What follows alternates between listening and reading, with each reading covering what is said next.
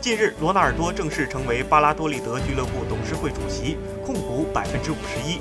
卡洛斯·苏亚雷斯继续担任俱乐部主席。据了解，在巴拉多利德的市政厅举行了盛大的欢迎仪式，超过二百名当地各界要员参加。在这次投资过程中，西班牙方面给予了罗纳尔多很多支持和帮助。巴拉多利德没有过分开价，罗纳尔多投资三千万欧元就让自己以控股百分之五十一的股份，成为这家球队的最大股东。当地有关部门也是一路开绿灯，半年时间办妥全部手续。不过，罗纳尔多虽然控股百分之五十一，但他没有接受担任俱乐部主席一职，他只是成为了董事会。